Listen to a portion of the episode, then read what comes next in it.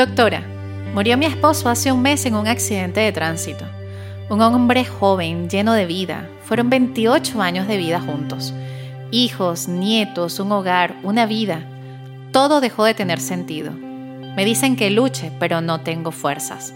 ¿Soy egoísta?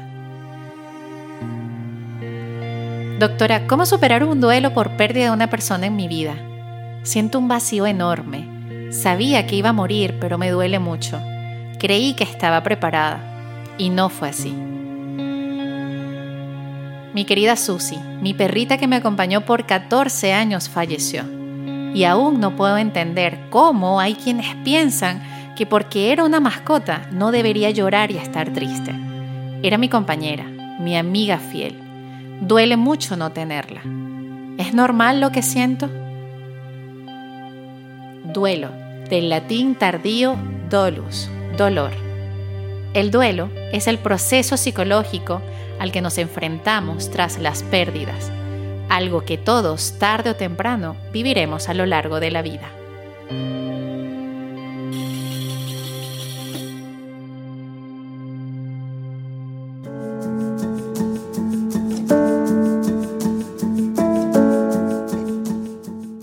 Bienvenidos a Valentía Emocional, soy Rosemary Hernández Malavé, psicóloga, escritora y creadora del coaching migratorio emocional. Si deseas apoyar este podcast y ser patrocinador de este espacio, contáctame. Me puedes ubicar en las redes sociales Instagram, TikTok y YouTube como Minutos de Bienestar y consultar sobre mis servicios en mi página web www.minutosdebienestar.com.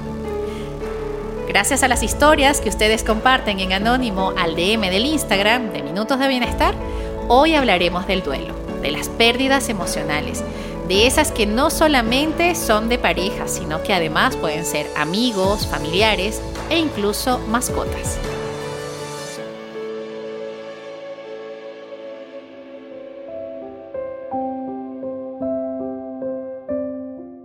Casi todos pasamos alguna vez en la vida por una fase de luto o duelo ante la pérdida de un ser querido, pero con frecuencia es algo de lo que nos cuesta hablar.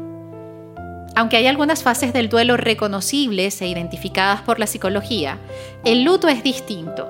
Para cada persona, y según los expertos, no es algo que necesariamente debamos o logremos superar.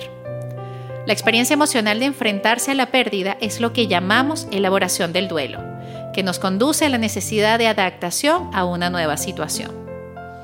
El duelo se trata de una herida y por tanto requiere de un tiempo para su cicatrización.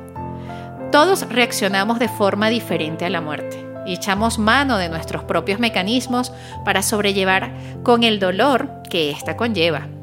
Las investigaciones indican que el paso del tiempo les permite a la mayoría de las personas recuperarse de la pérdida si puede contar con apoyo de su entorno social y mantiene hábitos saludables. Aceptar la muerte de alguien cercano puede tomar desde meses hasta un año no hay una duración normal del duelo. Para dar un poco de orden a las ideas, me gustaría comenzar por definir y diferenciar tres palabras que se suelen usar como sinónimos en estos casos. Duelo, luto y pena. Primero, duelo. El duelo es un proceso normal. La expresión del duelo es la manera en que una persona reacciona a la pérdida de un ser querido. Muchas personas creen que el duelo se siente en una sola ocasión o en un periodo breve de dolor o de tristeza en respuesta a una pérdida, como las lágrimas que se derraman en el funeral de un ser querido. Pero el duelo incluye todo el proceso emocional de enfrentarse a una pérdida y puede durar mucho tiempo.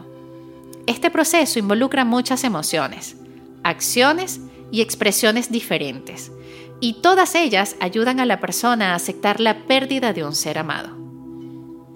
Segundo, el luto. Con frecuencia el luto acompaña el duelo. Mientras que el duelo es una experiencia y un proceso personal, el luto es la manera en que se expresa el duelo y la pérdida en público. El luto podría involucrar creencias o rituales religiosos y podría estar influenciado por nuestros antecedentes étnicos y costumbres culturales. Los rituales del luto, ver a los amigos y a la familia y prepararse para el funeral y el entierro o la separación física final, con frecuencia dan cierta estructura al proceso de duelo.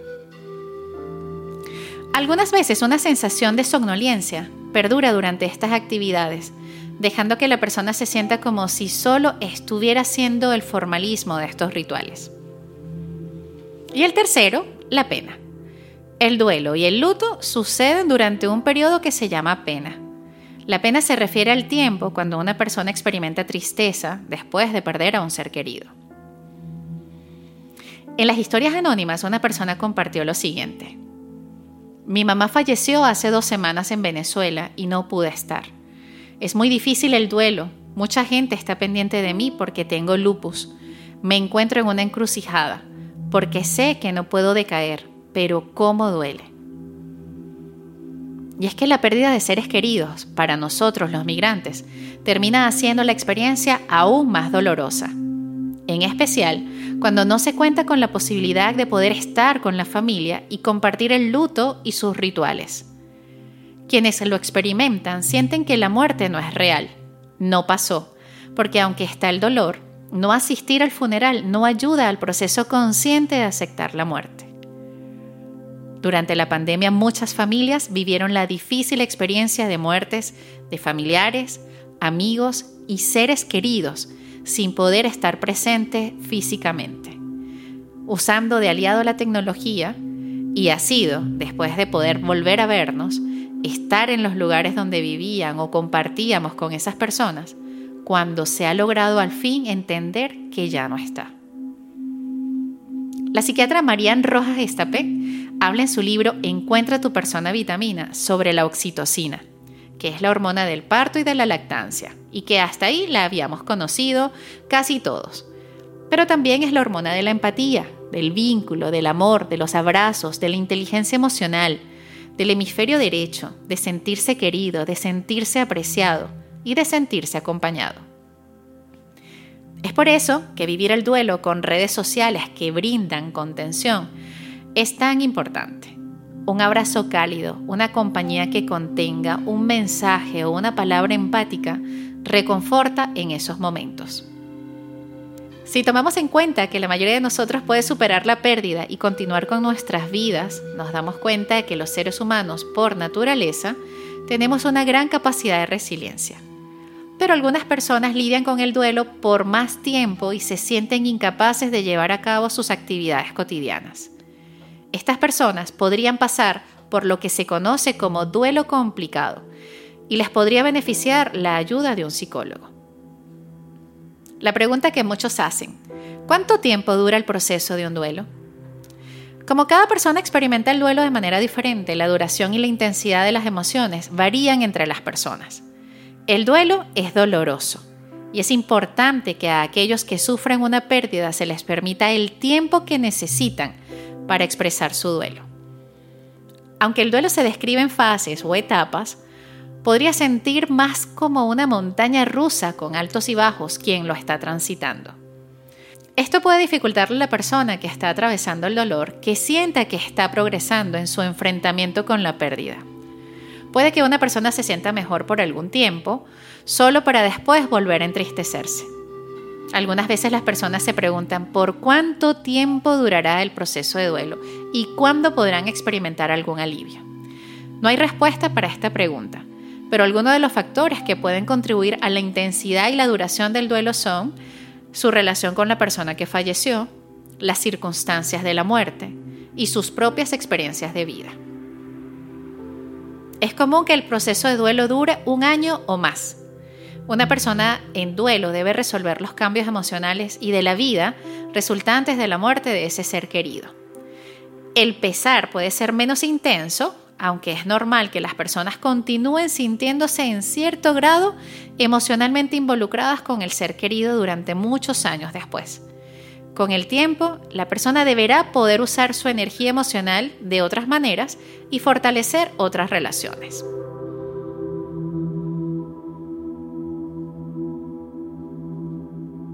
Ahora, es importante comentar sobre las maneras inesperadas de manifestar el duelo.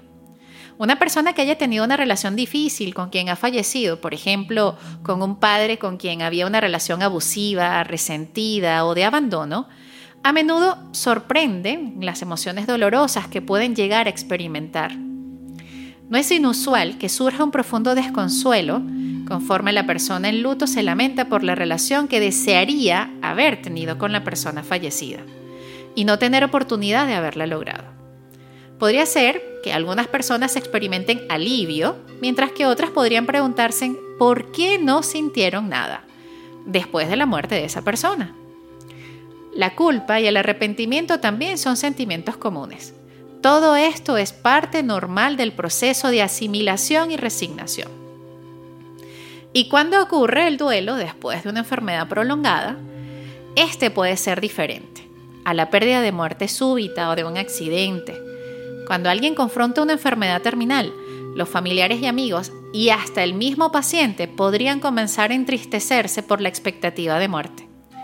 Esto es una respuesta normal conocida como duelo anticipado puede ser útil para que las personas completen asuntos pendientes y que los seres queridos se preparen para el momento real de la pérdida, aunque podría no aminorar el dolor que sentirán cuando la persona fallezca. Muchas personas consideran que están preparadas para la pérdida debido a que se espera la muerte del ser querido, pero cuando llega el momento real del fallecimiento aún puede resultar impactante y causar sentimientos inesperados de tristeza y pérdida. Para la mayoría de las personas, la muerte real da comienzo al proceso normal del duelo. Y hablando de muertes, es algo que me ha tocado vivir desde mi corta edad de 8 años, cuando junto a la cama de una clínica despedimos a mi hermano del medio. Luego, estudiando en la universidad, mi mamá falleció y no alcancé a despedirme, porque estaba en un viaje por carretera desde Valencia hasta Puerto Ordaz, donde ella se encontraba. Y luego, estando acá en Chile en el 2019, mi hermano mayor falleció. Los tres fueron después de enfermedades prolongadas y por experiencia nunca se está totalmente preparado. No hay manera que aún después de vivir estas pérdidas pueda decir que la muerte es algo que no me afecta. Pero sí es un tema que converso con la responsabilidad de saber que cada una, en cada momento de mi vida y en las situaciones que pasaron, dejaron huellas diferentes. En especial, cuando aprendes que la vida continúa, que aun cuando deseas que el tiempo y el mundo se detenga, te das cuenta que no es así, que fue tu realidad la que cambió, que solo te queda avanzar, aprender a vivir con la ausencia y hacer con tu vida algo que te llene de propósito para disfrutarla mientras la transitas.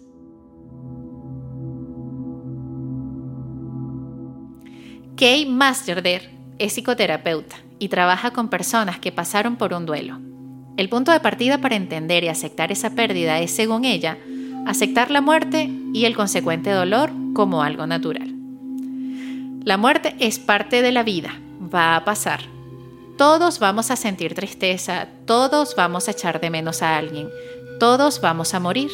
Es así. Esto lo decía el especialista en una entrevista que le realizaban en la BBC sobre salud mental. Y para explicarlo visualmente, Kay dibujó en un papel un círculo que representa a la persona. Imagínate que este eres tú y todo lo que tiene que ver con tu vida está dentro de este círculo. Después empezó a colorearlo y explicando que cuando llega el duelo no hay ni una sola área de tu vida que no se vea afectada por ese dolor. Llega hasta cada parte de ti. En el pasado pensábamos que con el tiempo ese dolor se hacía más pequeño y desaparecía. Pero el enfoque ahora es que ese dolor se mantiene tal y como está, pero nuestra vida crece alrededor de él.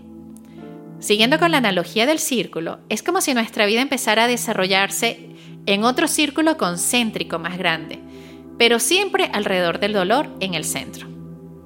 Así, aunque experimentamos muchas otras cosas nuevas en nuestras vidas, el duelo se queda dentro. Y en ciertos momentos, como en los cumpleaños, los aniversarios, en Navidad y en otras ocasiones, volvemos a sumergirnos directamente en ese dolor. Después, cuando esa fecha pasa, vuelves a recordar la otra parte de tu vida, ese círculo concéntrico más amplio. Lo que yo creo ahora es que ese círculo de dolor no se queda para siempre igual de oscuro. De alguna manera cambia de forma y se vuelve menos rígido, pero se queda ahí.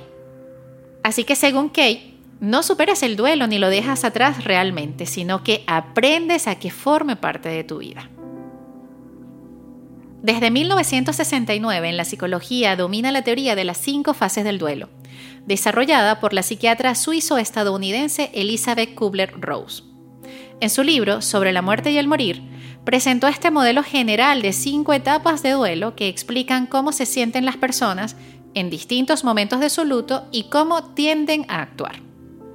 La primera etapa de la negación la negación es una reacción que se produce de forma muy habitual inmediatamente después de una pérdida. No es infrecuente que cuando experimentamos una pérdida súbita tengamos una sensación de incredulidad que puede verse acompañada de una congelación de emociones y algunas expresiones tales como aún no me creo que esto sea verdad. Es como si estuviera viviendo una pesadilla. E incluso con actitudes de aparente entereza emocional o de actuar como si no hubiera pasado nada. La negación puede ser más sutil y presentarse de un modo difuso o abstracto, restando importancia a la gravedad de la pérdida o no asumiendo que sea irreversible, cuando en muchos casos, por supuesto que lo es. La segunda es la etapa de la ira y bueno, por supuesto, este es un sentimiento que se expresa desde la rabia y el resentimiento. Es la etapa donde la persona desde la frustración comienza a buscar responsables o culpables. Es la fase de los miles de por qué. ¿Por qué él o ella? ¿Por qué si Dios es tan bueno nos hace sufrir? ¿Por qué no hice algo más? ¿Por qué se fue? ¿Por qué? ¿Por qué? Miles por qué. La tercera etapa es la de la negociación. En esta fase las personas fantasean con la idea de que se puede revertir o cambiar el hecho de la muerte. Es común preguntarse qué habría pasado si, o pensar en estrategias que habrían evitado el resultado final, como ¿y si hubiera hecho esto o lo otro? La siguiente etapa, la número 4, de la depresión. A medida que avanza el proceso del duelo y se va asumiendo la realidad de la pérdida, se comienza a contactar con lo que implica emocionalmente la ausencia, lo que se manifiesta de diversos modos, pena, nostalgia, tendencia al aislamiento social, pérdida de interés por lo cotidiano. Y aunque se denomina esta fase depresión, sería más correcto denominarla pena o tristeza. De algún modo, solo doliéndonos la pérdida puede empezar realmente el camino para seguir viviendo a pesar de ella. De esa manera le quitaríamos la connotación de que se trata de algo patológico. La última etapa, la etapa de la aceptación. Esta supone la llegada de un estado de calma asociado a la comprensión, no solo racional, sino también emocional, de que la muerte y otras pérdidas son fenómenos inherentes a la vida humana. Se podría aplicar la metáfora de una herida que acaba cicatrizando, lo que no implica dejar de recordar, sino poder seguir viviendo con ella. El duelo hay que vivirlo, darle espacio y transitarlo. Como dice Elizabeth, todo final es un luminoso principio.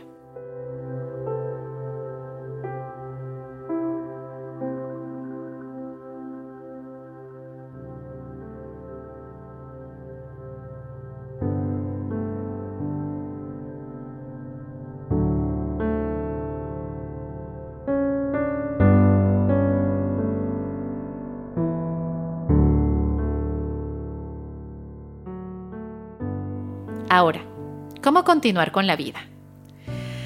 Aceptar la dura realidad tras la pérdida en los momentos iniciales todavía no es fácil. Pareciera que no nos creemos lo que ha pasado. Es una etapa incierta, incluso podemos llegar a sentir que no es real, que lo estamos soñando. Dependiendo de los casos, puede costarnos unas horas empezar a ser consciente de ello. Y no es extraño hablar de forma incoherente a veces como si la persona que falleció estuviera todavía con nosotros. Aquí la tarea consiste en ayudarnos a aceptar la realidad de la pérdida, empezar a ser conscientes de lo que eso significa. Una manera importante es cuidándonos la salud. Una buena alimentación, practicar ejercicio físico, descansar, dormir las horas adecuadas son factores de gran importancia para cuidar la salud física y emocional. Otra forma de seguir la vida es recordando los buenos momentos. Aunque puede resultar complicado, hacer memoria de los buenos momentos vividos con la persona ausente puede ayudar. De esta manera, la ayuda de desasociar la imagen del fallecido durante sus últimos días permitirá salir del shock que nos produjo la noticia de su muerte. Otra forma de adaptarnos es seguir sintiendo que la vida tiene un propósito. Adaptarnos a la vida sin nuestro ser querido puede ser al inicio una tarea muy difícil, para la que no estamos preparados hasta que no ha pasado un tiempo. Antes, hemos tenido que ser conscientes de nuestra realidad y haber elaborado todo lo que sentimos al respecto. Una vez realizada esta tarea, nos habremos fortalecido un poco más para poder afrontar la vida sin esa persona o sin ese ser querido. En muchos casos necesitaremos asumir responsabilidades o roles que eran ocupados por él o hacernos cargo de las tareas o funciones que realizaba. También es importante tener en cuenta que pueden perderse actividades o personas con las que antes nos relacionábamos pero otras entrarán a formar parte de nuestra vida. Habrá momentos en los que es necesario acudir a un psicólogo. El apoyo más importante que una persona recibe después de sufrir una pérdida proviene de amigos y familiares. Pero en caso de dificultades para superar la pérdida puede ser útil el apoyo terapéutico. Además, el apoyo terapéutico puede ayudar a afrontar situaciones como fechas, situaciones especiales, la del cumpleaños de la persona que ha fallecido, las primeras navidades sin ella, el aniversario de su muerte, entre otros. Son momentos que pueden causar nuevos tirones de dolor que sorprenden y desalientan, por lo que conviene tenerlos en cuenta para adelantarse si están por venir, adivinando, imaginando cómo se vivirán o averiguar el impacto y las consecuencias que han dejado atrás si ya han ocurrido. Para todas las personas, que han vivido muertes de familiares, seres queridos, incluyendo mascotas, les envío un abrazo de corazón a corazón. Deseo que el contenido de hoy les haya podido brindar la información que calme la angustia de querer dejar de sentir dolor, que como un bálsamo alivie la herida y brinde la luz del camino que transitan. Como dice Carl Jung, abraza tu dolor, porque allí crecerá tu alma.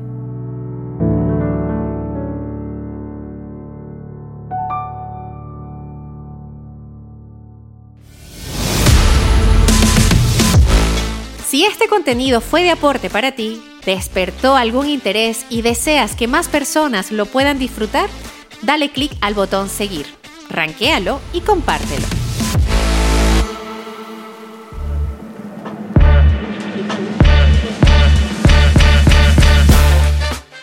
Este podcast llegó a ustedes gracias a Betinix y Drogo, educando con propósito para tu bienestar financiero en redes arroba finanzas-saludables para ti.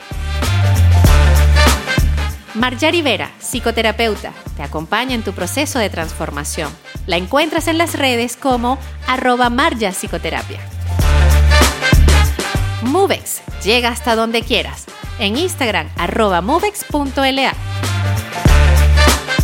Magda Sosa, descubre tu rareza para que tu marca personal monetice lo que sabes. Conoce más de ella en arroba Magda Sosa Consultora y en su página web www.emprenderinspira.cl. Me despido con cariño. Soy Rosemary Hernández Malavé, psicóloga, escritora y creadora del coaching migratorio emocional. Nos escuchamos en el siguiente episodio.